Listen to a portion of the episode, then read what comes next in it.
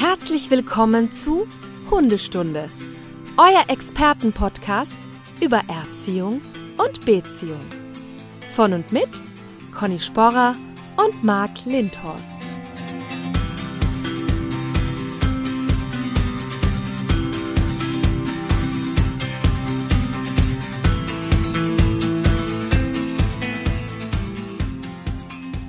Einen wunderschönen guten Morgen, Conny. Guten Morgen, Marc. Weißt du, was passiert ist hier in Norddeutschland? Erzähl. Der Herbst ist da. Ja. Es ist arschkalt und auch etwas feucht auf einmal. Ich finde es total schön. Ja, das hat vielleicht sein Schönes, aber irgendwie kam das jetzt so überraschend. Ja. Es war noch, es war auf einmal so wieder wie Frühling Ja. vor einiger Zeit. Und das, das geht nicht. Also das gefällt mir nicht. Dieses Schlagartige kann man sich dann nicht mal so einigen drauf, dass es so langsam losgeht. So, weiß nicht, jeden Tag ein Grad oder sowas. Das wäre doch nicht schlecht, oder? Ja, Marc, ich versuche jetzt gerade so ein bisschen die Brücke zu schlagen, aber ich glaube, es, es gelingt mir nicht. Das kannst du abhaken. Das kannst du abhaken. Das wird nicht funktionieren. Okay, dann Du ich kannst ja jetzt weiter überlegen. Warte, Nein. du überlegst weiter. Doch, doch, Ich- doch, ich doch. Du eine- jetzt weiter. Ich habe eine Idee. Wie sich auch die Jahreszeiten verändern, verändert sich auch das Sozialverhalten des Hundes. naja, okay. Entschuldigung, dass Conny jetzt so gelacht hat, weil sie meinen Gesichtsausdruck gesehen hat, als sie diese sehr holprige Übergang Ja. da kreieren wollte. Das war nix, Conny. Da musst du noch mal ran. Das kannst du besser. Ja, ich habe mir wirklich nichts überlegt, aber ja, okay. Also, also Hausaufgabe, das muss noch mal geübt werden. Also Brücken bauen. Ist jetzt ja gerade auch wieder Thema in Deutschland, ne? wegen Wahlen und so. Da werden jetzt Brücken gebaut und so. Naja, äh, wir wollen nicht zu politisch werden. Pass auf, aber passend jetzt zum Herbst, kurze Frage. Deine Meinung, Hundemäntel, ja oder nein? Auf jeden Fall, wenn der Hund das braucht. Ah, Okay. Also ich aus mehreren Gründen. Bei Semmel habe ich zum Beispiel einen aus purer, aus Eigennutz, zu, also aus Bequemlichkeit, weil wenn die einfach ihr Fell dann total nass wird, ähm, dann finde ich cool, wenn die einen Regenmantel hat und nicht irgendwie alles hier in der Wohnung verteilt wird. Und ähm, bei Hunden, die einfach schnell frieren, also äh, Ridgeback, den ich hatte, hatte auch, also manchmal sogar mehrere Schichten, ein Pullover und drüber ein Steppmantel. und trotzdem hat es immer gebibbert. Aber das würde ich auf jeden Fall tun. Ähm, natürlich, wenn die Hunde in Bewegung sind, brauchen sie es ja oft einfach dann nicht zu sehr. Aber ich würde das total vom Hund abhängig machen. Und muss der, die Farbe des Mantels dann auch passen zum eigenen Outfit? Mm, total also ist das egal. jetzt zentral? Das ist eigentlich egal, ne? Ich bemühe mich Auch zwar so immer, Leo- aber ja. ja, ja. Und was hältst du davon, so, so Mäntel mit so Leopardenmuster? ja, von mir aus. Glaubst du, dass das Einfluss auf andere Hunde hat, wenn ein Hund mit Leoparden gemusterten Mantel rumrennt? Na, ich glaube nicht. Aber ich überlege gerade, weil ich habe für mein Pferd sowas. Ähm, da gibt es ja die The Theorie und die behaupte ich, stimmt sogar, dass ähm, wenn Pferde so Zebradecken haben, zum Beispiel, Ja. oder so, so Giraffenartiges, dann landen da nicht so viele Mücken drauf. Und Ja, hatte ich auch schon mal gesehen und von gehört. Kann ich aber jetzt zu sagen, wie ja alle Hörerinnen, wie die Stundis wissen, ich bin ja Pferde sehr nicht affin. Ja, genau. Aber die, die, ähm, die also ich, ich finde es tatsächlich ein bisschen besser. Und da ist es so, wenn man da- dann anderen Pferden begegnet, dann denken die schon mal, oh Gott, oh Gott, da kommt ein, weiß ich nicht, ein Alien. Aber Pferde sind halt auch ein bisschen dümmer, ne? Muss man einfach sagen. Gut, dass du das jetzt sagst. Ja. Als Pferdemädchen, Ja. ich werde mich da raushalten. Also da sage ich gar nichts zu. Ich habe da eine Meinung, aber die wird, bleibt geheim. Ja, also ich glaube, wenn der Hund so ganz verhüllt ist, es gibt ja auch so Mäntel, die, ich glaube, bei Windhunden ist das, die man so bis über die Ohren ziehen kann oder so, das sieht natürlich komisch Ja. aus ähm, für andere Hunde. Aber insgesamt, glaube ich, können die damit klarkommen. Ja, vielleicht Aufruf nochmal an die Stundis, so nennen wir ja liebevoll unsere Hörerinnen und Hörer. Ähm, glaubt ihr, dass wenn ein Hund mit so einem Leoparden oder was ich jetzt, da gibt es ja so seltsamste Musterungen, dass das Einfluss auf die Kommunikation oder das Verhalten anderer Hunde hat? Ja, Also ich werde das jetzt auch beobachten, falls ich solche Hunde mal sehe. Aber wir nutzen mal die Community. Und da können wir äh, gleich überleiten zu unserem Thema. Pass auf, wie man jetzt elegant Überleitung schafft. Du bist ja sehr fürsorglich, weil du ja sagst, ähm, den Mantel benutze ich zum Wohle des Hundes. Also wenn der zum Beispiel jetzt friert oder, äh, weiß ich nicht, schon Gelenkprobleme hat. Und das ist ja ein sehr soziales Verhalten anscheinend, was du hier zeigst. Du kümmerst dich um die Bedürfnisse und das Wohlbefinden deines Hundes. Und da sind wir schon beim heutigen Thema, das Sozialverhalten der Hunde. Und damit schließen wir diesen großen äh, Zyklus ab, der Grundbedürfnis unserer Hunde. Ich wiederhole die nochmal. Oh ja. Sexualität hatten wir eine Folge, Territorialität, dann äh, Jagen hatten wir sogar mehrfach, glaube ich, aber eine große Folge. Und jetzt das letzte Grundbedürfnis Sozialverhalten. Und so leitet man elegant über, Conny. Hast du gemerkt? Vielen Dank. Dankeschön. Super, oder? Toll. ja, das Problem ist jetzt so ein bisschen, dieses Thema Sozialverhalten ist, würde ich sagen, sogar das komplexeste, weil es so ja, breit gefächert ist und weil es eben auch irgendwie sich nicht so erfassen lässt, finde ich. Ähm, beim Territorialverhalten kann man sagen, das, das, das ist territorial. Und Sozialverhalten ist es irgendwie schwierig, vor allem finde ich immer den Menschen so ein Bewusstsein dafür zu machen, weil Menschen, also die Hundemenschen oft kommen und sagen zum Beispiel, der ist eifersüchtig. Ne? Und dann ist das so ein Begriff, der sehr, finde ich, menschlich geprägt ist. Und ich versuche das dann immer so ein bisschen fachlicher und ein bisschen sachlicher auch ähm, zu, zu äh, formulieren oder zu erklären. Und das ist, glaube ich, eben so ein bisschen die Krux, dass es eigentlich was, ja, auf gewisser Weise schon Emotionales ist mit dem Sozialverhalten, aber eigentlich auch, auch fachlich irgendwie sehr erklärbar. Ähm, so in der Definition ist ja Sozialverhalten generell, dass man sagen würde, umfä- also Sozialverhalten umfasst alle Verhaltensweisen von Menschen und Tieren, also von eigentlich allen Lebewesen, die auf Aktionen oder Reaktionen von Individuen abzielen. Und das betrifft eben zum einen, und das kennen wir sehr gut, weil wir das lieben an unseren Hunden, dieses harmonische Zusammenleben ähm, innerhalb des Rudels, dass man eben auch mal miteinander kuschelt, dass man Kontakt legt, dass man, dass Hunde, die im Rudel leben, eben so Komfortverhalten zeigen, sich irgendwie putzen und solche Sachen. Ähm, natürlich auch Spielereien, vielleicht auch sexuelle Avancen, die dazugehören. Und aber auch ähm, alles, was ähm, agonistisches Verhalten betrifft, das heißt auch ähm, alles rivalisierende Aggression, also Angriff, Flucht, äh, Drohverhalten, Imponierverhalten, gehört auch dazu. Das ist dann ja oftmals extern gelagert. Aber es ist halt, also es, man hört das schon, es ist halt sehr, sehr umfassend und sehr komplex. Und wir versuchen das heute ein bisschen in Form zu bringen, würde ich sagen. Genau, und wir werden auch immer wieder ähm, Sachen wahrscheinlich wiederholen, die wir schon in anderen Folgen mal genannt haben, weil das eben ein sehr umfassendes Thema ist und ja alle Lebensbereiche betrifft. Also auch die Sexualität und das Jagdverhalten, das Territorialverhalten. Deswegen kommen wir nicht drum herum. Ist aber nicht schlimm, weil ich äh, gehört habe, dass viele Stundis die Folgen auch mehrfach hören.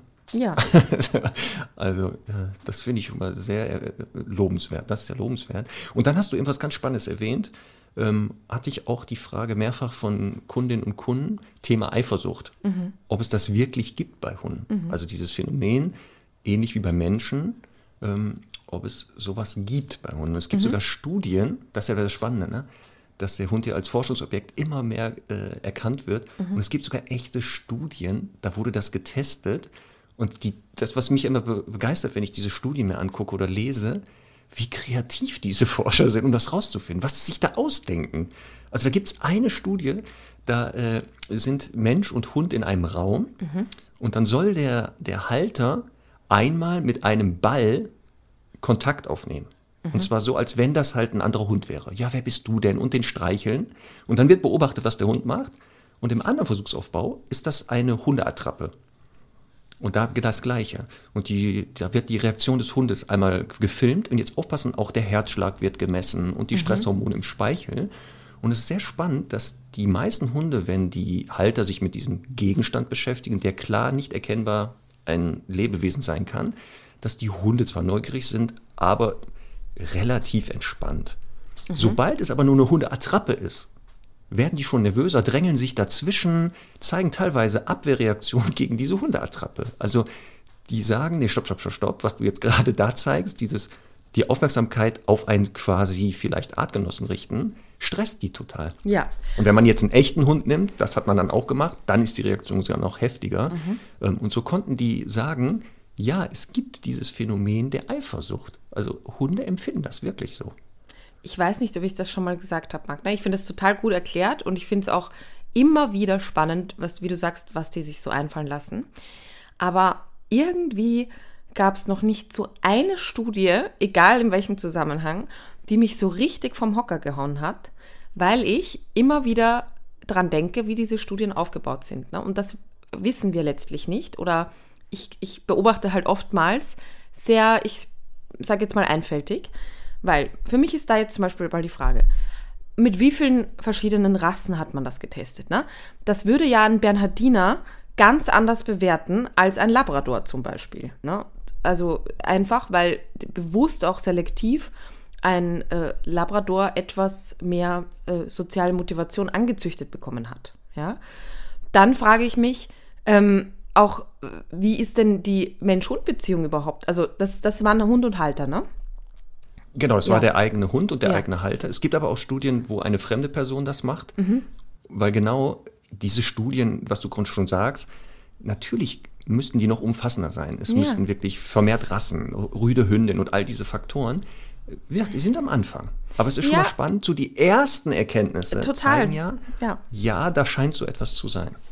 Na, weil, weil was, ich, was ich halt oft daran störend finde, ist zu sagen, es, es kann ja sein, also Menschen, die zu uns ins Training kommen, da ist ja oftmals einfach schon die Beziehung, ich sag's mal nett, nicht ganz rund. Ne? Also da ist es halt einfach so, der Hund hört nicht, der Hund haut ab zum Jagen und so weiter. Und das ist ja ganz oft ein Beziehungsproblem einfach. Und ich denke halt, wenn jetzt jemand, äh, da jetzt ein Mensch-Hund-Team kommt, wo, wo wirklich klar ist, der Hund übernimmt vielleicht sogar Verantwortung für den Menschen, weil das einfach nicht geklärt ist, dann ist ja klar, dass der Hund eben davon mehr zeigt. Aber wenn der Mensch sich vielleicht im Alltag richtig verhalten würde, dann wird der Hund ja gar keine Eifersucht zeigen. Weißt du? So, Ja, also, ich genau weiß, was du meinst, aber das Spannende ist, ja, ich habe äh, Mensch-Hunde-Teams kennengelernt, da ist wirklich, läuft alles tippitoppi, wo du sagst, warum sind die eigentlich hier im Training? ja. Ähm, und das auch nach außen sichtbar ist. Mhm. Trotzdem zeigen auch diese Hunde das Phänomen in einer anderen Ausprägung. Also das ist ja das Spannende. Ne? Total. Also wenn diese Schieflage ist, Ja. dann habe ich das ganz oft, dass die Hunde, wenn sie äh, Eifersucht zeigen, Ja. sehr aggressiv dabei auch sind. Also gegen Ja. die Halter oder gegen die Konkurrenten. Wenn die Bindung oder die Beziehung geklärt ist, dann haben wir eher solche kreativeren Varianten, wie sich dazwischen drängeln, die Mhm. Aufmerksamkeit des Hundes auf einen anderen Gegenstand lenken oder Ort oder die Menschen ablenken. Plötzlich macht der Hund, äh, weiß ich nicht, Männchen und dadurch lassen die den anderen Hund in Ruhe und beschäftigen sich mit ihrem. Ja. Das ist, wie gesagt, ich, dass die, die, die Beziehung oder Bindung äh, verhindert das nicht, sondern es ist ja eigentlich ein Ehrenkennzeichen, wenn du eine emotionale Verbundenheit hast, dann hast du auch dieses äh, Gefühl, wenn sich der oder diejenige mit jemand anderem beschäftigt, dass du sagst, das finde ich komisch. Also selbst Ja. in menschlichen Bindungen ist das doch so. Wenn man sich trotzdem seiner Partnerin oder seines Partners sicher ist, das kennen doch viele, wenn der zu lange mit jemandem spricht Ja. oder zu lange hinguckt, hat man trotzdem kurz dieses Gefühl von, Moment mal, was soll denn das? Und das haben Hunde auch. Ja, also ich glaube, das ist wirklich ein guter Vergleich, weil es gibt ja auch Menschen, die von sich behaupten, sie sind halt überhaupt nicht eifersüchtig. Das kann an einer sicheren Bindung liegen, dass sie halt einfach das Gefühl haben, okay, das ist einfach, ähm, das ist, wir, wir sind so verbunden miteinander, das ist kein Problem. Aber es gibt eben auch Menschen, wo die Beziehung vermeintlich einfach gut passt und trotzdem sind sie eifersüchtig. Und umgekehrt natürlich einfach auch genauso. Ähm, das ist auch Typsache, aber es ist natürlich schon auch oft ähm, auch Beziehungssache. Ne? Also das ist eben, das äh, finde ich, Ja. komplex und das wird halt oft ein bisschen für meinen Geschmack einfach dargestellt. Aber pass auf, Marc.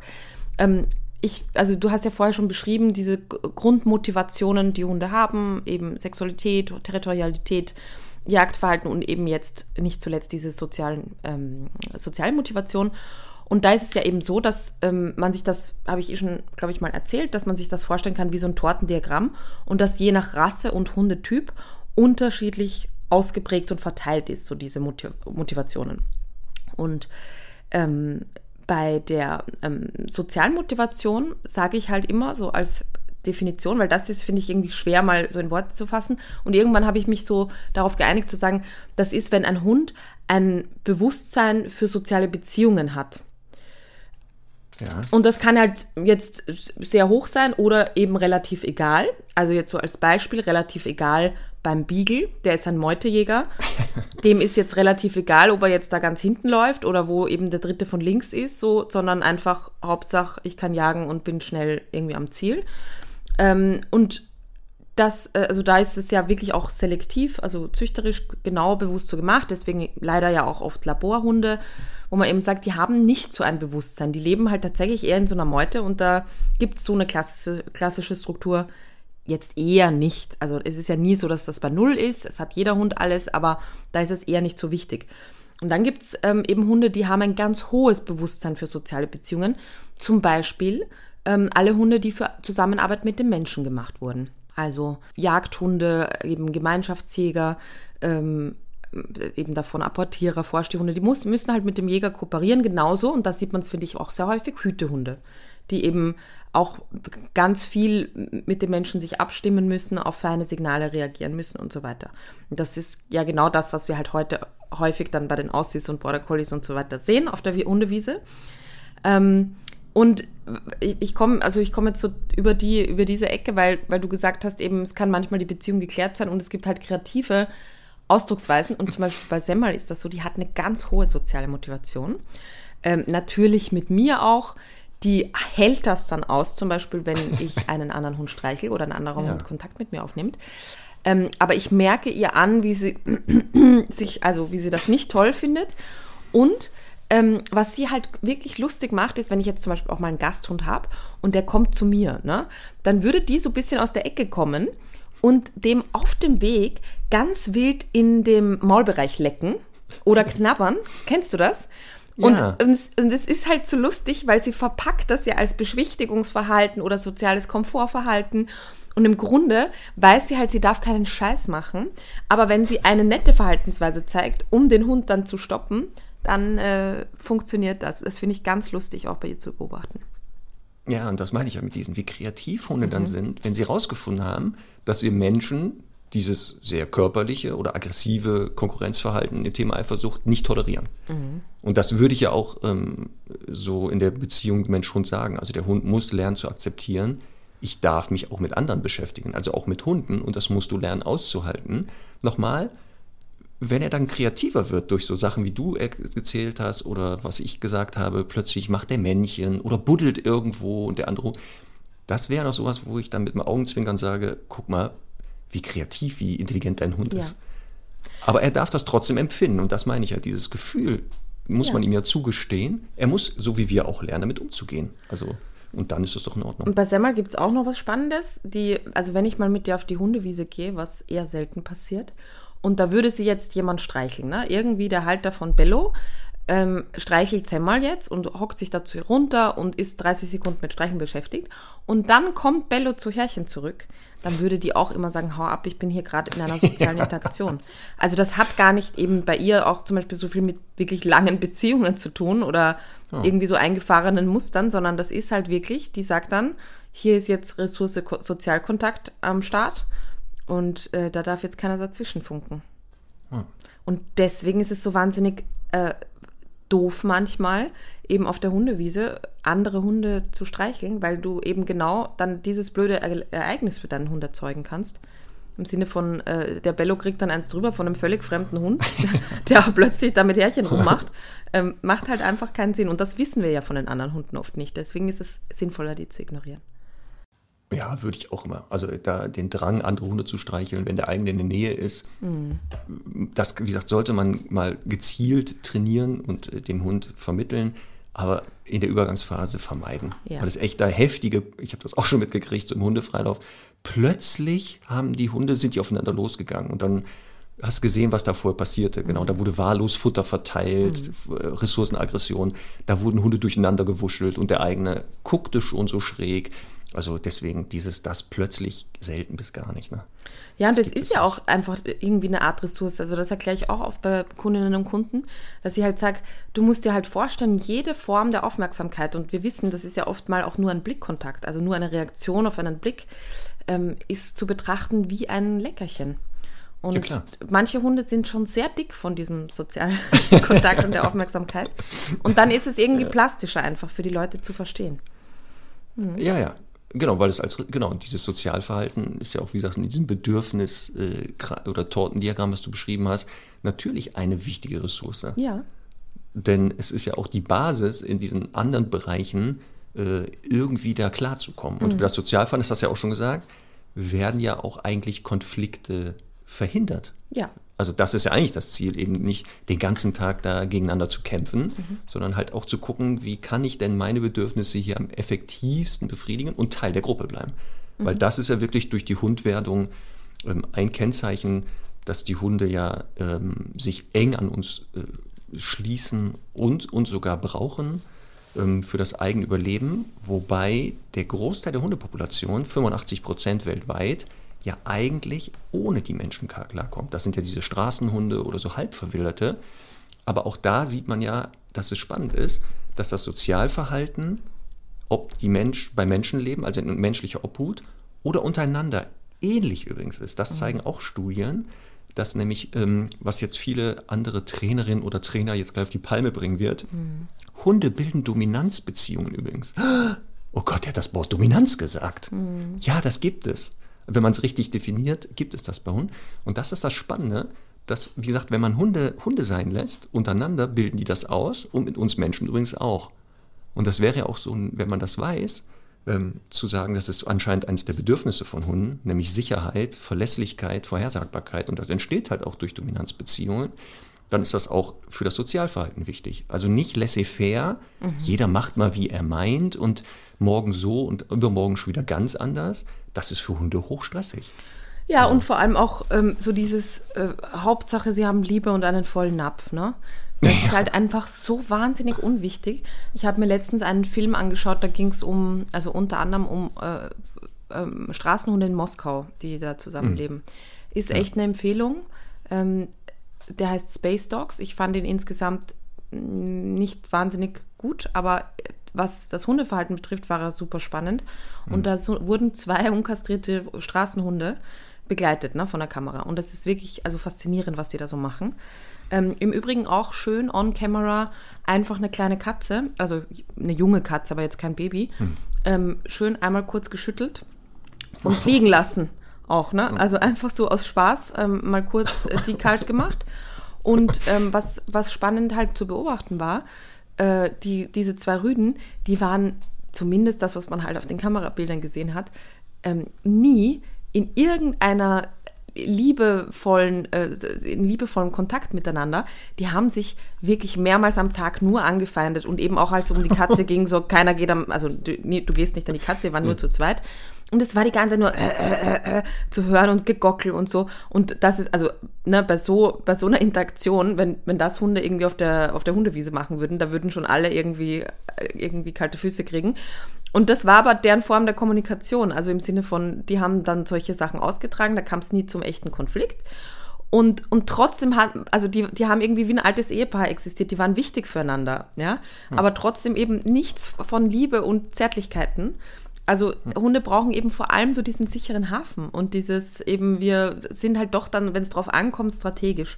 Und das finde ich ähm, trotzdem immer wieder wichtig, weil wir uns da vertun oftmals. Und natürlich am Ende, finde ich, eigene Bedürfnisse da vorstellen und sagen, wir wollen halt viel kuscheln und wir wollen halt auch ähm, manchmal Strukturen und Regeln und Konsequenzen ist anstrengend. Und deswegen ist doch viel netter zu kuscheln auf der Couch. Ja, es ist ja, wie gesagt, das, zum Sozialverhalten, was du ja sagst, zählen ja jetzt nicht die Futtergabe nur. Ja. Da wären wir im Bereich des Jagdverhaltens. Ja. Das wäre ja eher das, Nahrungserwerb.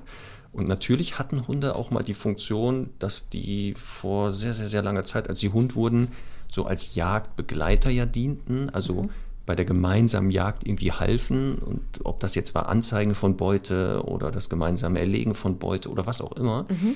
Ähm, aber das war ja nicht das einzige Kriterium, dass sich Hunde uns angeschlossen haben, weil das können sie effektiv wahrscheinlich auch alleine. Mhm. Also siehe Straßenhunde, wobei die ja theoretisch ein Jagdverhalten in der Form ja nicht zeigen, sondern eigentlich eher Müll jagen, mhm. also die Überreste von uns mhm. und dementsprechend auch ihre Strukturen, also das Sozialverhalten anpassen. Das ist ja das mhm. Spannende, dass das Sozialverhalten auch abhängig ist vom Nahrungsangebot, hat ja. man festgestellt.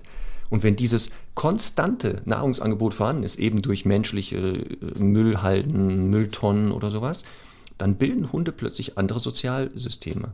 Dann sieht man die nämlich eher als Einzelgänger durch die Gegend rennen oder maximal zu zweit bilden zwar auch so lose Gruppen, weil sie nämlich dann Gruppen bilden, wenn sie dann das Nahrung, also die Nahrung verteidigen. Das ist eher so ein, Zusammenschluss. Mhm. Ähm, und so ähnlich ist das ja mit uns Menschen, weil theoretisch, weil sie ja konstant von uns äh, versorgt werden, und das ist ja auch ganz wichtige Aufgabe uns Menschen, dass wir den, den, diesen anstrengenden und gefährlichen Überlebenskampf abnehmen. Wir nehmen den hier einfach ab. Mhm. Und durch die Zucht, und das ist das nächste zum Sozialverhalten, dass sich das nämlich komplett unterscheidet, zum Beispiel vom Wolf, weil das durch die Domestikation, die sogenannte Neotonie, eine Verjugendlichung für immer. Also das sind ja, ja, Berufsjugendliche, die werden ja nie erwachsen.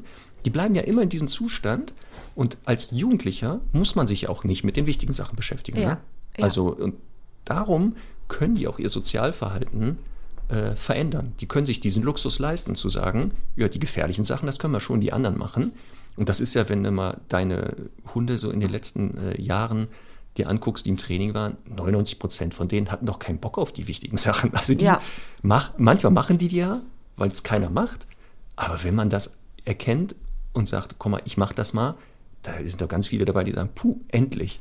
Ja. Endlich haben die es kapiert. Könnt ihr mal schön selber machen. Habe ich keinen Bock drauf, kann ich wieder hier rumtoben und Blödsinn machen. Ne? Ja, und das ist genau der Punkt, der eben auch zu einer guten Beziehung gehört. Mal zu sagen, ich biete dem Hund eben nicht alles ganz selbstverständlich und gratis an, sondern gehe halt ein bisschen zurück und sage zum Beispiel, also gerade wenn da irgendwie, irgendwie die Beziehung vielleicht nicht optimal passt, der Hund nicht hört, dauernd an alleine zieht, dauernd weg will, dann würde ich natürlich immer sagen, ja, okay, dann mach, mach alles ein bisschen existenziell wichtiger. Und das kann auch bedeuten, dass er eben erstmal nur draußen gefüttert wird für äh, kleine Aufgaben, die er erfüllt und so weiter. Ne? Und dann wird er schon sehen, ähm, was wichtig ist. Ja. Nee, und das ist ja genau das, dass dieses Sozialverhalten ja auch dadurch gekennzeichnet ist, diesen Anschluss an Gruppen zu halten. Jetzt hast du ja schon beschrieben, durch die Zucht sind einige Hunde da äh, anders manchmal motiviert, mhm. also die dann sagen, ja, Gruppe gut, wie die zusammengesetzt ist, ist mir egal, also Thema Beagle, Hauptsache irgendwie, wir haben alle ein Hobby. Also alle rennen hinter etwas her und, mhm. und freuen sich und jodeln, egal wer da mitrennt. Also ob das jetzt der Beagle ist oder der, das ist mir dann relativ egal. Und andere, die ja sehr enge Gruppen auch schließen, zusammenschließen, weil dieses sozial motivierte Verhalten höher ist, weil dort andere äh, Aufgaben wohl anscheinend gefördert wurden, Talente und äh, Anlagen, ähm, sodass das auch viele Stundis ja bestätigen können, dass der eigene Hund auf der Hundewiese ähm, viel schneller auch Kontakte knüpft mit anderen Hunden manchmal, so Freundschaften, mhm. und andere eher so wie so Eremiten wirken. Also die machen so ihr Ding, leicht autistische Züge, wo man denkt, nehmen die eigentlich die anderen wahr? Nee, das sind noch unterschiedliche Typen weil das auch äh, verschiedene Persönlichkeitsaspekte sind, die die Hunde da haben. Ja, ich würde aber tendenziell auch ein bisschen sagen, das hat halt auch mit dieser Berufsjugendlichkeit zu tun oder Kindlichkeit, ja. die du da so schön benannt hast. Ja. Denn ich glaube eben, dass jeder erwachsene Hund, der also wirklich auch erwachsen werden darf, beziehungsweise eben nicht vielleicht nicht früh kastriert ist oder einfach vom Typ her so ein eher frühreifer, erwachsener, ernster Hund ist, immer sagen würde, andere Hunde auf der Hundewiese, warum? Außer natürlich, sie sind sexuell daran interessiert. Also ich genau. finde das ja eigentlich eh ein normales Verhalten. Ähm, aber es gibt halt, also gerade der Labrador fällt mir ein, die sind halt oftmals sehr infantil gehalten. Das macht ja eben auch unter anderem aus, dass sie den Menschen immer so toll finden und sich halt über jeden, jede Kleinigkeit freuen. Aber eben auch zu sagen, äh, die, die bleiben halt dann ihr Leben lang welpenartig bis junghundeartig ähm, um, ja, und freuen sich halt über andere Hunde. Äh, aber das muss halt nicht immer zusammenpassen. Das ist halt total wichtig, dass man das beobachtet. Ne? Worum geht es da jetzt gerade? Ja, ja da, wie gesagt, und ohne dieses ähm, Sozialverhalten, was Hunde auch gegenüber Menschen zeigen, wäre ja ein Zusammenleben gar nicht möglich. Ja. Also wenn die uns auch nicht als adäquate Sozialpartner sehen würden, dann würden die auch sagen, was soll ich mit denen machen? Ja. Ähm, und das ist ja aber auch, wie gesagt, eine Grundvoraussetzung, ähm, gesagt, um uns mit uns zusammenzuleben, und wurde ja auch befördert. Und das, was du gesagt hast, ne, also dieses durch Zucht kann man das so ein bisschen beeinflussen. Ähm, aber letztendlich, und das ist das Spannende, selbst ein Hund, wo man sagt, da draußen, der interessiert sich relativ wenig für die Halter, ist doch ganz spannend, genau, beschäftigt sich der Mensch aber mit einem anderen Hund, dass selbst dieser Hund aber wenigstens guckt. Was macht der da? Ja. Also und das zeigt ja, nee, der hat ja doch schon ein Interesse an seinem Halter. Oder wenn der weggeht. Und zwar wirklich weggeht. Nicht Ja. das, was ich bei vielen Kunden sehe, wo ich sage, jetzt gehen sie mal weg. Und dann gehen die ja gar nicht weg. Ne? Die bleiben immer wieder stehen, gucken, ob Ja. der Hund nicht doch kommt. Und der Hund kennt das ja dann. Ne? Ja. Der weiß ja dann, so sieht Weggehen nicht aus. Wenn die immer wieder stehen bleibt, die wartet einfach. Die, ich sehe die ja auch noch. Oder ich höre die auch immer gerne. Mhm. Ne? Bello, ich gehe jetzt weg. Ich gehe jetzt weg. Und der Bello sagt, ja, ich höre dich aber noch. Das ist doch alles in Ordnung. Und ich weiß, dass du eh da hinten stehst, denn ich sehe dich immer noch. Also das funktioniert nicht. Das wird ja nicht funktionieren, sowas. Ist doch super. Wir haben- Aber weißt du was? ja. Ja, sag mal. Nee, jetzt, komm. Also- Nicht, ich dachte. Äh, ich finde halt, also diese soziale Motivation, die die Hunde mitbringen, ist ja genau das, was wir Menschen halt toll finden. Und ich finde das ja auch am faszinierendsten. Deswegen habe ich halt einen Hund und keinen Zwerghamster, weil ich einfach toll finde, wie, wie wichtig man als Mensch für den Hund sein kann und was die wirklich für eine ganz, ganz tolle, artfremde Verbindung eingehen. Ähm, ich, ich liebe das, dass halt am Ende mein Hund sich eben für mich entscheidet und mit mir zusammenleben will und nicht bei den anderen Hunden bleibt. Also bei ihr wäre das eher nicht der Fall, aber sowieso, ähm, ich finde das wirklich, wirklich toll. Aber wir haben ja oft auch das Problem, dass diese soziale Motivation zu hoch ist. Also im Sinne von, da ist irgendwas, also da müssen die Weichen nochmal neu gestellt werden, weil es gibt dann Probleme, das ist nicht mehr funktional, also eher eben auch einschränkend im Alltag.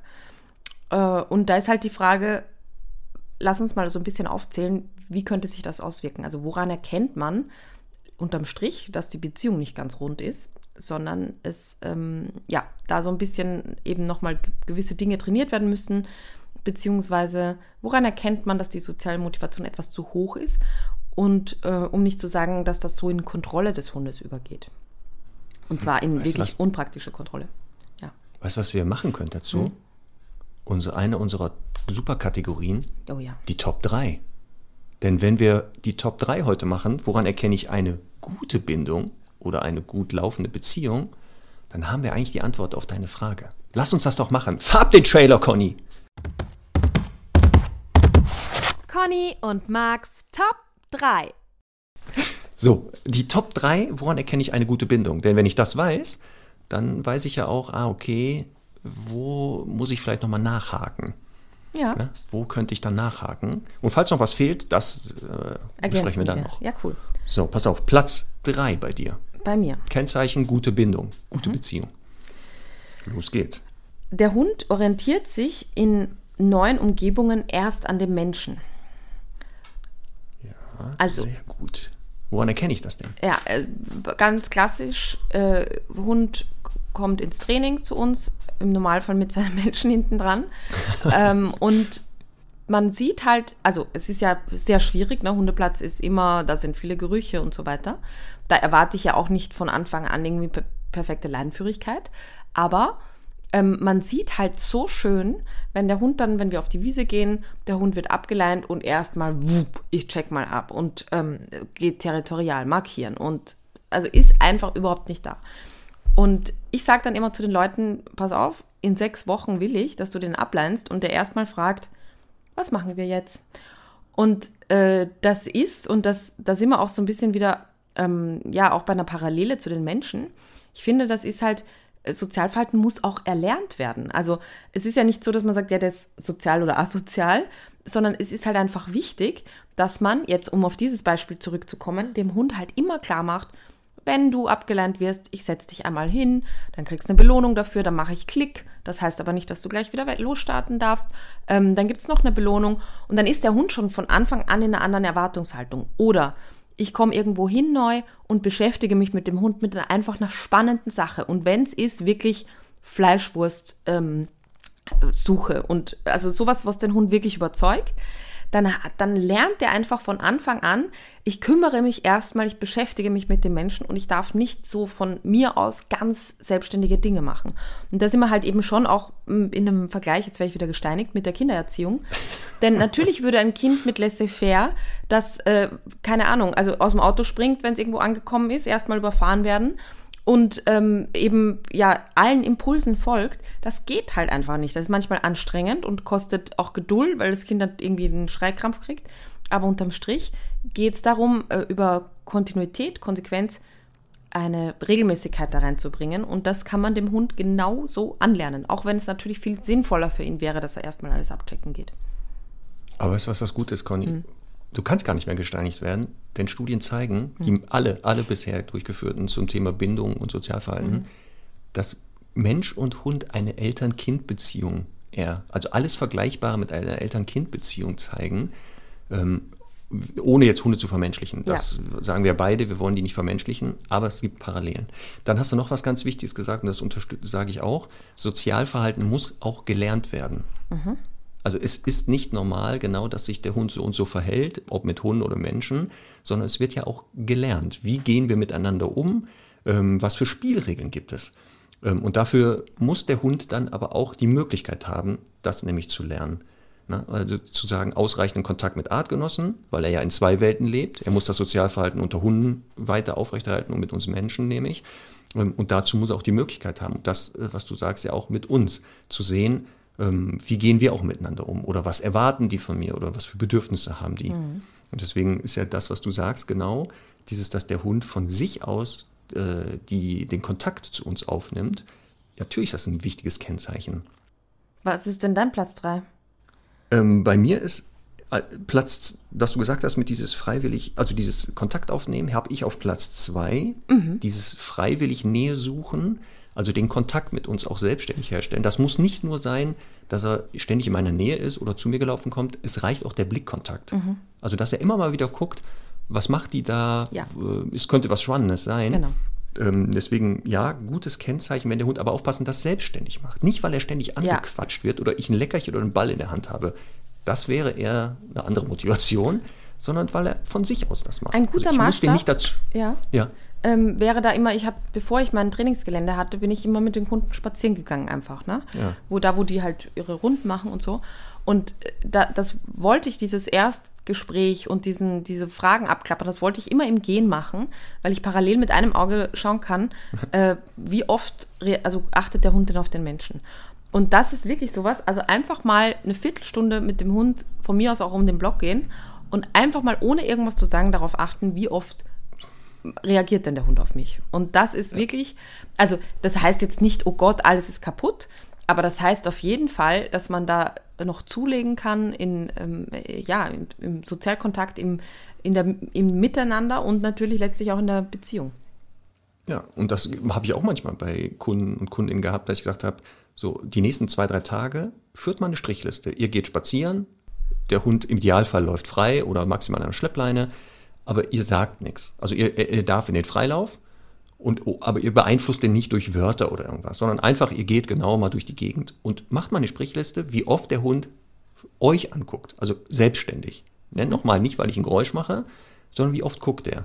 Und da wird es sehr spannend, weil bei Hunden sieht man das nämlich auch, dass ähm, die Rangniedrigen viel mehr Blickkontakte mit den Ranghöheren suchen, mit den Leittieren, ist ja auch klar, weil die ja die effektivsten sind. Die haben gewisse Fertigkeiten, Fähigkeiten, die die anderen brauchen zum Überleben. Und deswegen gucken die natürlich immer, was macht der da? Ist, ist in einem Rudel ja total zu beobachten, ne? zwischen zwei Hunden. So, ja. genau. Und deswegen mhm. ist das genau das, dieses Nähe suchen. Das ist ein gutes Zeichen. Aber nochmal, es muss, der Hund sollte das selbstständig machen. Also ja. nicht dieses antrainierte Schau oder sowas. Oder ich habe, wie gesagt, einen Gegenstand mir auf, den, auf die Stirn geklebt. Ja. Das habe ich auch mal gesehen.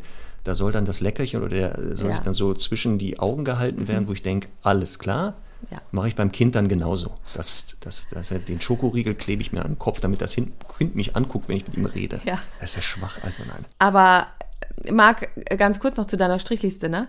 Ähm, ja. das, äh, das würde ja auch dann, also ich finde fand dann auch total interessant, dass man sich selbst eben auch Striche macht, wie oft ja, dann alleine ja. geruckt wird, wie oft dann der Hund angesprochen wird. Und dann sieht man ja sehr deutlich, wer da, ähm, und zwar jetzt im negativen Sinne, die meisten Striche hat, nämlich äh, eben wer, wer dauernd buhlt um Aufmerksamkeit und wer einfach schön sagt, ja, ja, ich gehe dann halt mit.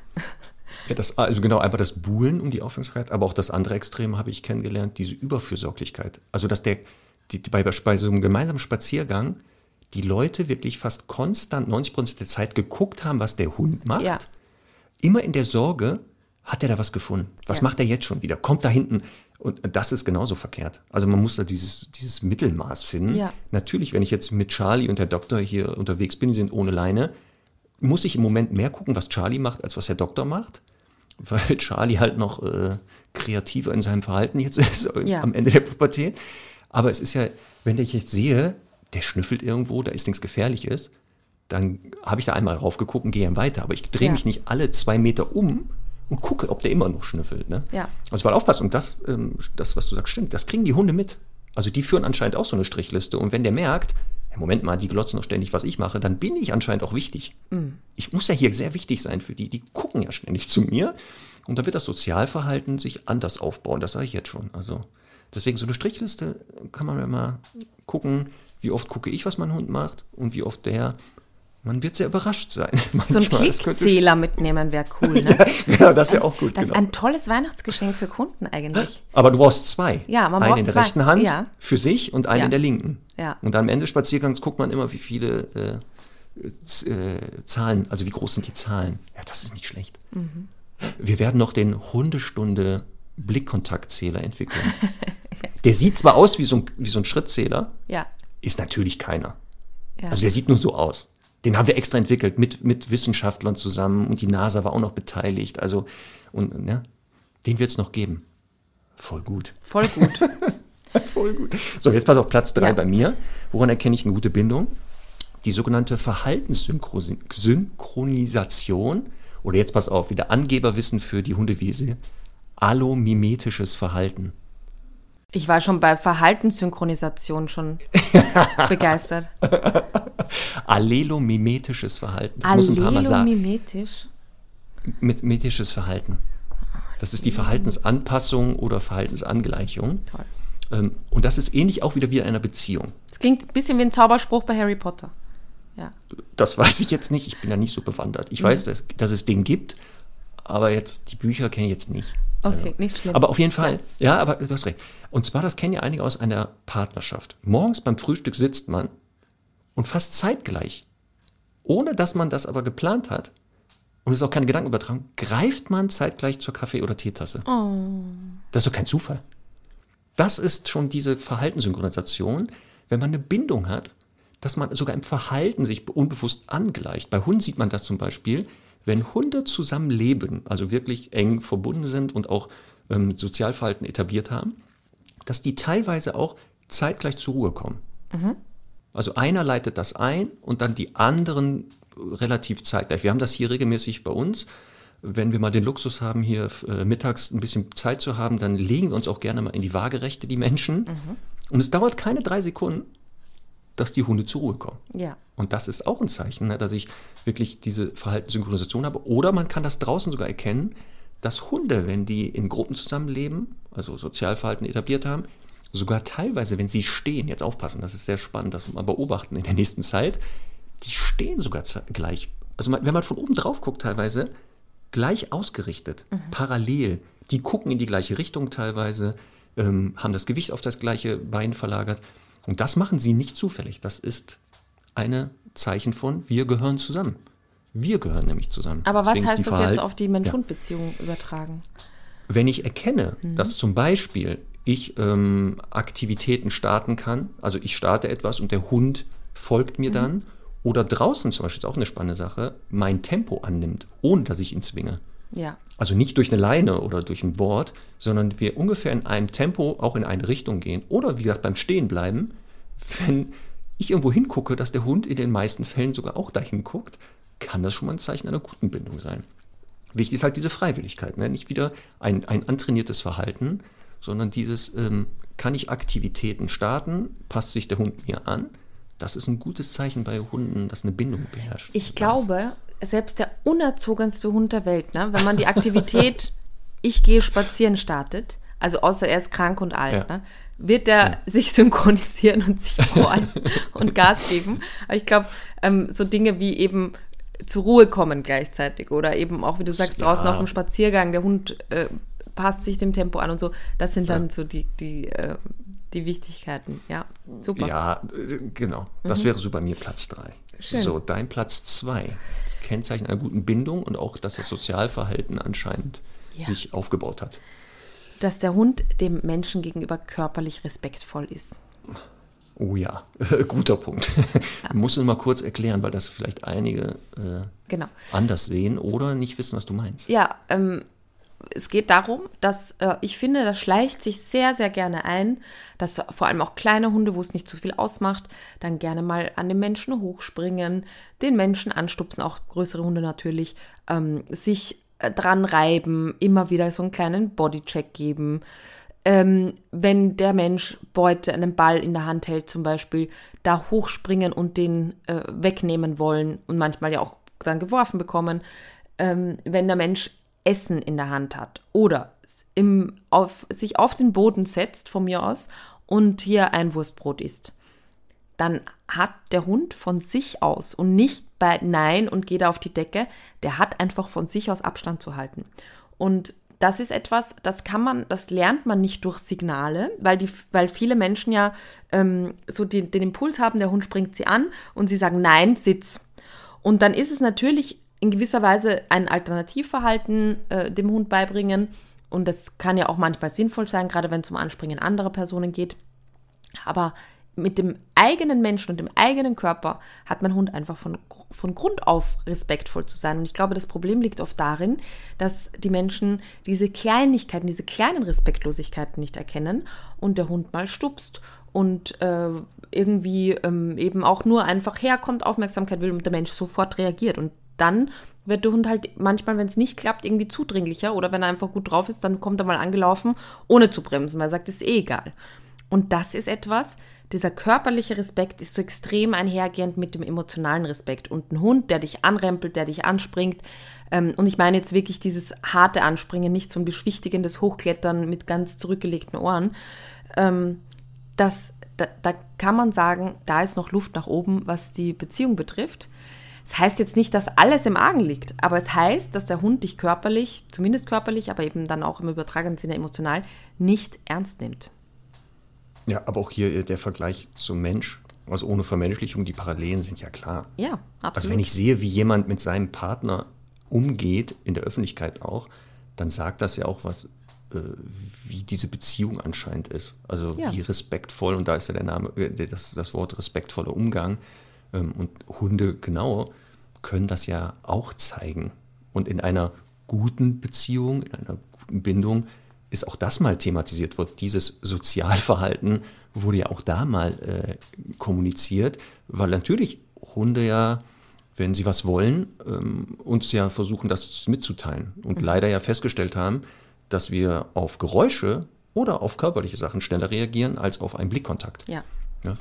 Und deswegen sollte man natürlich dem Hund sagen, wenn du was von mir möchtest, dann kannst du mich gerne fragen. Aber äh, es kommt ja auch auf, der, der Ton macht die Musik, sagt man ja. Ne? Genau. Das ist ja, Und vielleicht sollten wir auch da noch ähm, jetzt auch den Tipp dazu geben, weil viele jetzt denken, oh Gott, oh Gott, ja, das ist bei mir der Fall. Ähm, ich finde halt ganz wichtig, eben also erstmal sehr lautlos zu sein, weil das äh, haben ja unsere Hunde als erstes gelernt, bla bla, nein, aus Pfui und reagieren ja gar nicht darauf. Und ähm, ich sage jetzt mal so, also einmal auf den Boden setzen, ein Schweineohr vor die äh, äh, irgendwie auf den Schoß legen. Ähm, und wenn der Hund dann zu nah rankommt und auf 20 Zentimeter Entfernung ist, die Hundenase, dann schiebt man den einfach weg. Und dann würde ich das wiederholen. Und viele Hunde haben dann eh schon verstanden, okay, ich lege mich hin, ich warte halt ab oder so. Oder gehen einfach. Und manche bleiben halt dran. Und dann finde ich, kann man eben nach zweimal wegschieben auch mal einen Nackenstoß verteilen und sagen, ey, äh, ist jetzt einfach nicht. Also jetzt habe ich es dir zweimal nett gesagt, jetzt muss ich einmal deutlicher werden. Aber ich möchte einfach, dass solche Dinge viel selbstverständlicher werden. Immer unter der Voraussetzung, dass der Mensch sonst sich nicht vom Hund manipulieren lässt. Ne? Weil wenn der jetzt ähm, irgendwie an der Küche steht und bettelt und irgendwie äh, jedes dritte Mal fliegt dann was runter und der Mensch, der Hund lernt, ich kann den Menschen eh total manipulieren und äh, im Endeffekt, wenn ich jetzt den Augenaufschlag richtig mache, dann kriege ich ja alles, dann ist das unfair. Aber grundsätzlich, genauso auch beim Anspringen, ich möchte dann kein Nein, keinen Sitz oder sonst was, sondern dann geht der Mensch auf den Hund zu und sagt, du unterschreitest gerade sehr deutlich meine Individualdistanz.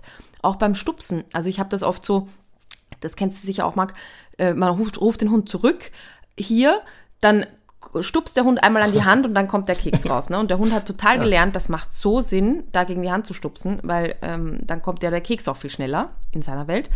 Und da würde ich auch immer, wenn das wirklich so eingelernt ist, auch einen Schritt auf den Hund zugehen oder vielleicht sogar mit der Hand so ein bisschen entgegengehen und dem das unangenehm machen, weil das einfach rotzfrech ist. Es ist einfach frech und ist halt eine freche Angewohnheit, die der Mensch auch immer schön zugelassen hat.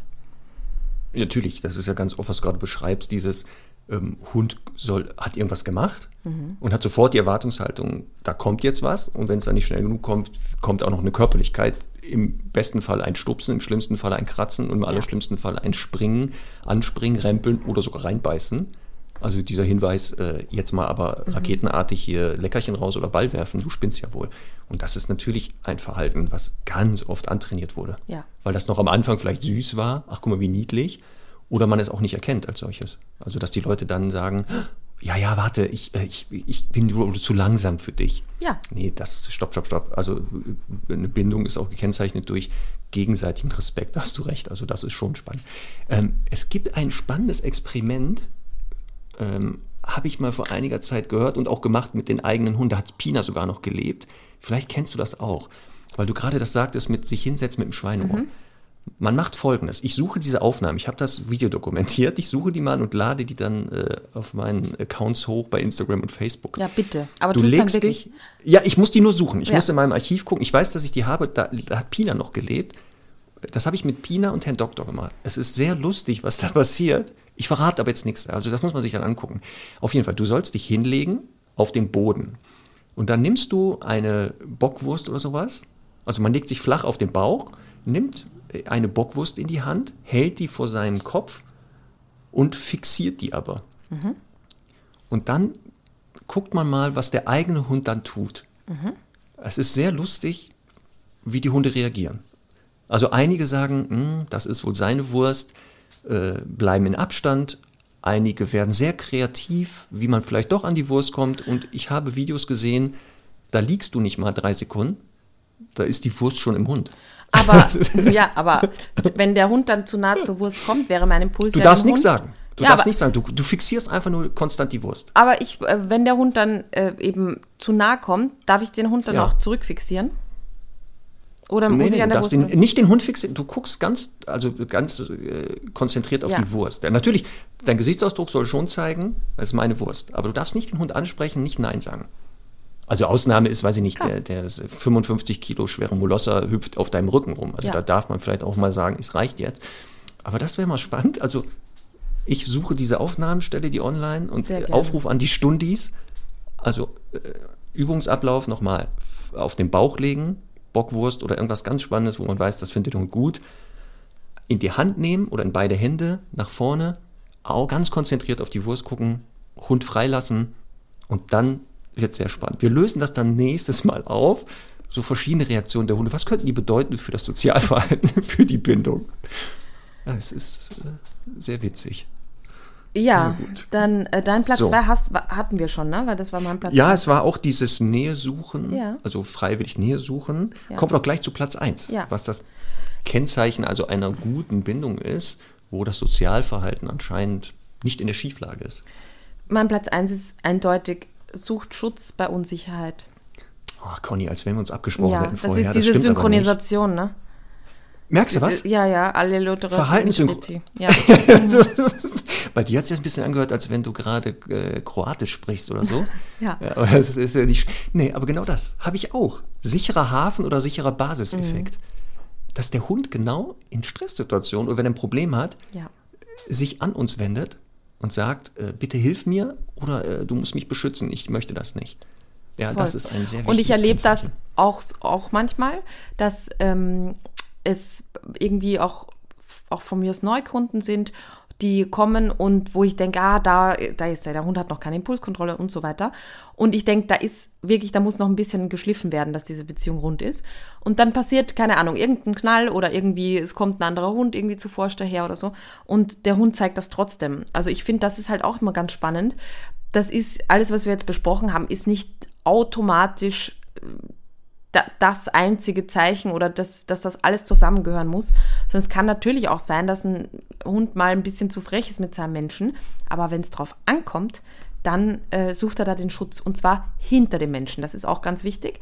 Also vor dem Menschen wäre eher, ich beschütze den Menschen. Hinter dem Menschen ist dann äh, sich orientieren, ist einfach Schutz suchen. Und ich habe in Vorbereitung auf unseren Podcast heute mit einer Freundin äh, mich unterhalten, die Kinderpsychologin ist mhm. und habe irgendwie so ein bisschen hinterfragt, ähm, wie wie, äh, wie, wie sind denn da so die Verhaltenstests und so weiter bei, bei Kindern? Ne? Und sie hat halt auch gleich so zum Thema ähm, sichere Bindung, unsichere Bindung so das Beispiel gebracht, dass es zum Beispiel manchmal ja Eltern schwerfällt, dann wenn Kinder in die Pubertät kommen und so ein bisschen auch loszulassen, ne? so wie bei unseren Hunden ja auch manchmal ein bisschen schwieriger ist. Ähm, und und da, da ist es ja dann so, keine Ahnung, die sind dann 17, fahren zum ersten Mal allein in den Urlaub oder gehen aus und die Eltern denken sich, boah, warum meldet sich da nicht und so. ja. Und man, man ist ja irgendwie eben schon so ein bisschen grantig und unsicher eigentlich letztlich ja auch als, als Eltern. Und, ähm, und dann kann es eben sein, dann verliert das Kind irgendwie den Reisepass. Und dann ist das Erste, was das Kind eben macht, so die Eltern anzurufen oder die Mama oder den genau. Papa. Und das, also es hat jetzt nicht immer eben mit Nähe und wir müssen immer zusammen aufeinanderkleben zu tun, sondern dass, wenn es drauf ankommt, dass quasi eben dieser sichere Hafen gesucht wird. Und das ist, finde ich, äh, eben auch was, äh, wo, wo ich finde, wo wir halt auch ein bisschen ja, vielleicht kulanter auch sein können manchmal. Wenn ich jetzt äh, irgendwie im Wald spazieren gehe, dann ist die ganze Beziehung nicht in Frage gestellt, nur weil der Hund dann einmal kurz einen einminütigen Jagdausflug macht.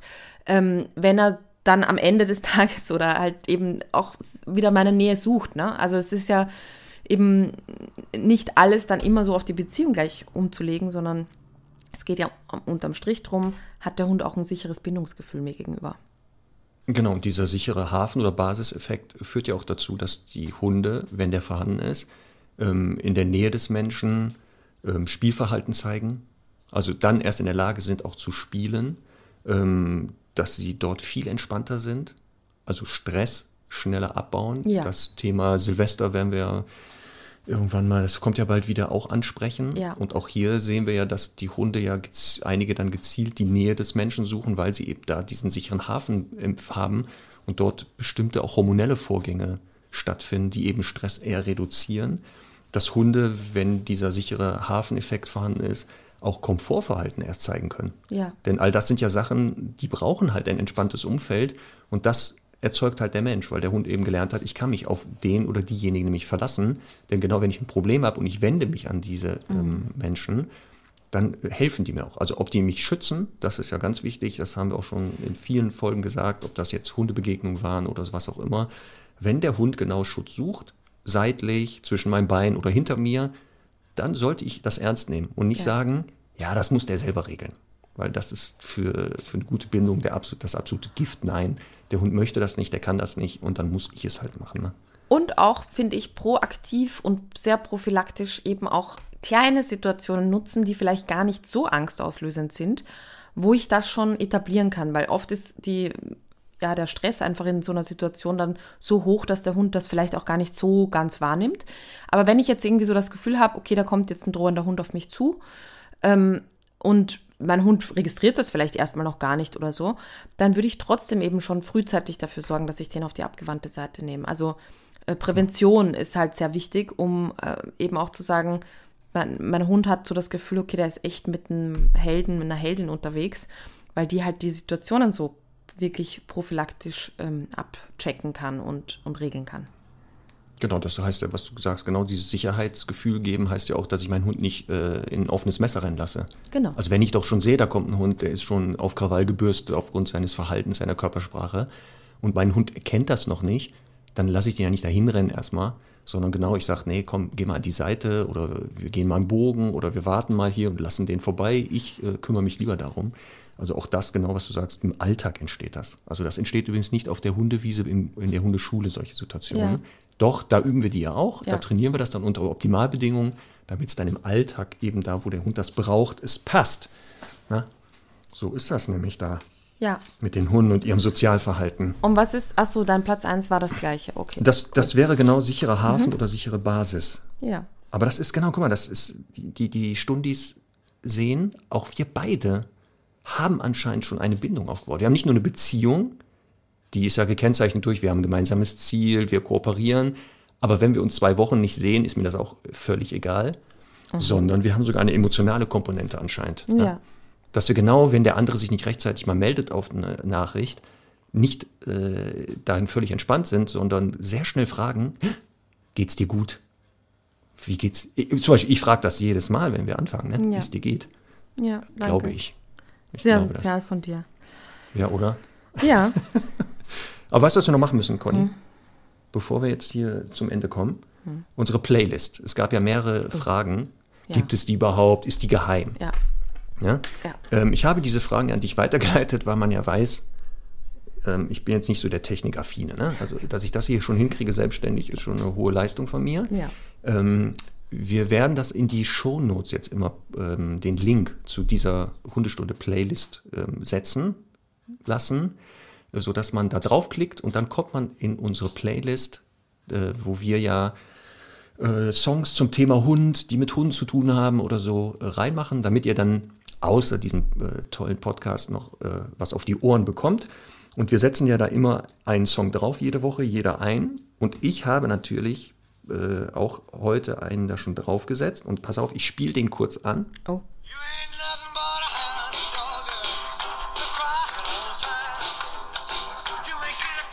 Erkannt? Wer ist das? Elvis? Sehr gut. Ja. Genau. Jetzt, die Zuschauer konnten leider, also die Zuhörer und Zuhörerinnen, unsere Stundis konnten nicht sehen, dass ich hier aber einen Hüftschwung gerade fabriziert habe. Oh. Da wäre Elvis aber neidisch geworden. Genau, mein Song für die Playli- äh, Playlist, Hound Dog von Elvis Presley. Ach, Hound Dog heißt der. Okay, cool. Ja, You're Ja. nothing but a Hound Dog. Und wenn man jetzt googelt, was Hound Dog ist, also die Besetzung, dann weiß man auch, worum es in dem Lied geht, nämlich. Mhm. Und jetzt musst du rausfinden, ob du ein Hound Dog bist. Das kannst du nach dem Lied dann selber schreiben. Okay. ähm, ich packe Like My Dog, das passt auch zum heutigen Thema von Billy Carrington drauf. Oh, hab ich noch, da bin ich aber gespannt. Ja. Also weder der Sänger, ist das ein Mann, ja, ne? Billy Carrington? Ja. Ja. Ich kenne, warte mal, bei, bei was bin ich bei Dallas oder Denver Clan, die Carringtons? Ich glaube, das war Denver Clan, die Carringtons. Daher kenne ich die Vielleicht ist er aus der, aus der Denver Clan-Familie, das kann sein. Das, Das wäre nicht genau. schlecht. Hatten, hatten die überhaupt einen Hund? Man weiß es nicht mehr. Ja. Ähm, ja, den werde ich mir anhören. Sagt mir gar nichts. Bin ich mal gespannt. Gut, Marc, ähm, ich würde gerne noch ein kurzes Schlussplädoyer halten, ähm, weil ich weißt schon, dass man Plädoyers eigentlich vor Gericht hält. Ne? Ja, aber ist ja, naja. ähm, Nein, aber ja, ja, p- tatsächlich eher so ein bisschen auch als Rechtfertigung, weil ich manchmal das Gefühl habe, also mh, es gibt halt Menschen, die, also es gibt Menschen, die haben unerzogene Hunde und betiteln diese dann fälschlicherweise als asozial und so. Ah, okay. Die haben halt einfach nicht gelernt, was sie machen sollen und haben halt nicht gelernt, richtig zu spielen. Und das ist auch im späteren Alter noch möglich, also zu spielen oder einfach richtig Sozialverhalten zu zeigen. Haben immer gelernt, Angriff ist die beste Verteidigung, waren immer auf sich selbst gestellt, mussten sich alles selber ausmachen und so weiter. Also das kann man alles grundsätzlich lernen. Aber es gibt natürlich auch ähm, Charakterzüge, Wesenszüge, die in gewisser Weise im weitesten Sinne angeboren sind. Jetzt ist angeboren sein nicht immer ganz losgelöst von Erfahrungswerten, eben auch Erziehung, Umwelteinflüssen und so weiter. Von mir aus auch Gesundheitszustand. Also es gibt natürlich immer viele Einflussfaktoren. Aber grundsätzlich gibt es halt einfach Wesenszüge und das kennt man ja spätestens bei den eigenen Kindern, dass auch mal Zwillinge oder auch mal eben zwei Geschwister, die quasi aus den gleichen Menschen entstanden sind, einfach sehr unterschiedlich sind. Und so ist das ja auch innerhalb eines Wurfes auch bei Hunden ganz häufig. Und da gibt's ähm, ja, da gibt's einfach Hunde und ich würde jetzt vorsichtig behaupten, ich habe auch einen davon, der halt ähm, so ein bisschen manchmal einfach assi ist in seinem Verhalten. Und zwar, ähm, und ich habe das auch, naja, ich will es jetzt nicht, äh, also ein sehr junges Familienmitglied von mir, also in der Menschenfamilie, ist auch exakt so. Also zum Beispiel, der hat halt ähm, so so die Situation, der ist irgendwie, keine Ahnung, ähm, im Schwimmbad, hat da irgendwie ein, äh, irgendein Wasserspielzeug dabei, interessiert sich nicht dafür, macht was anderes, geht an die Rutsche, kommt ein Kind an sein Wasserspielzeug, an ein anderes, wird der zur Furie und äh, ist richtig, also würde dann eben, ähm, ja, aggressives Verhalten zeigen und so weiter. Alles schon erlebt. Ist natürlich jetzt auch eine Frage, wie gehe ich damit um? Muss ich dem erklären? Muss ich den führen? Aber trotzdem ist das in ihm drin. Und dann kenne ich Ähm, dann kenne ich einfach Kinder, die sind so teilungsbereit und haben, machen sich selber ein gutes Gefühl. Ich war letztens bei Paw Patrol in der Kinopremiere und neben mir, also überall um mich herum, halt so vier, fünf, sechsjährige Kinder.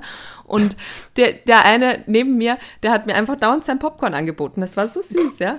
Und das kann. Aufpassen, das könnte ja. auch schon Frühentwickler sein. So, meinst du? Ach so, mhm. Ja, ja, ja, ja, genau. Und ich finde das aber so spannend, dass es halt das einfach gibt ähm, bei Hunden und gleichermaßen auch bei Menschen.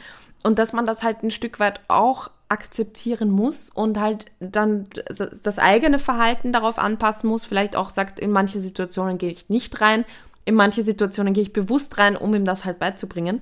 Aber es sind halt nicht alle gleich. Und ähm, ja, und das, äh, das, das ist mir einfach nur noch mal wichtig zu betonen, dass es halt auch wirklich bei Hunden sehr unterschiedliche Wesens- und Charakterzüge gibt und wir ein Stück weit lernen müssen, damit zu leben und vieles kann man über Erziehung handeln. Da hast du recht, da muss ich dir recht geben. Ich habe mit so einer Hündin, komischerweise auch eine Hündin, sind das eher Hündin als Rüden? Ich werde das mal jetzt überprüfen, zusammengelebt. Wir haben ja schon gesagt, Sozialverhalten wird natürlich auch gelernt im Umgang. Aber es gibt echt manche Hunde, die haben da echt Schwierigkeiten mit, das zu lernen. Ähm, Und die brauchen manchmal etwas mehr Wiederholung oder werden auch nur rudimentär das erlernen können. Genau, man darf dann nicht böse sein. Also das machen die nicht absichtlich, die können nicht anders. Die sind dann halt so. Und dann muss man das nur wissen und dann muss man den Alltag halt anders strukturieren mit denen, wenn die manchmal noch asozialer sind. Genau. Aber das macht sie ja nicht unsympathischer. Nein. Also das ist ja, ne? Man, man arrangiert sich ja dann irgendwann. So ist es. Das finde ich ja gut. Aber weißt du, wo- wir dürfen trotzdem nicht aufhören, denn eine Sache fehlt noch. Oje. Du ahnst es schon, ne? Doch, doch, Conny verdreht doch jetzt die Augen. Jetzt endlich ist der Groschen gefallen.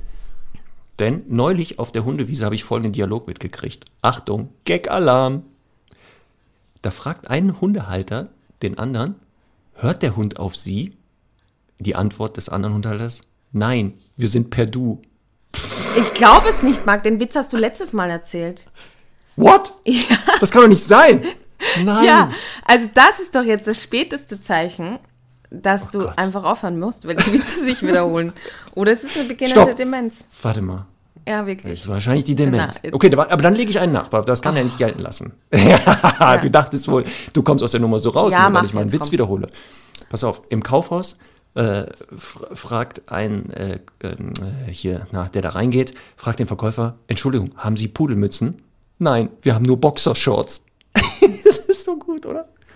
Pudelmütze, Boxershorts. Naja, Ist gut, ja. ich werde sofort nachhören, die nächste, das Folge mit der letzten Folge. Ja, Aber ich bin mir so sicher, der war so gut, dass ich dachte, Moment, den kann ich noch nicht erzählt haben. den hast du erzählt. Naja, Ja. naja. Als äh, schwachen Versuch, meinen Witz zu übertrumpfen, hast du den erzählt. Ach, verdammt, das hast du dir noch gemerkt. Ja. Naja. Egal, dann gab es heute zwei Witze für Zum Preis von einem. Zum Preis von einem. Achso, was machen So. wir nächste Woche, Marc?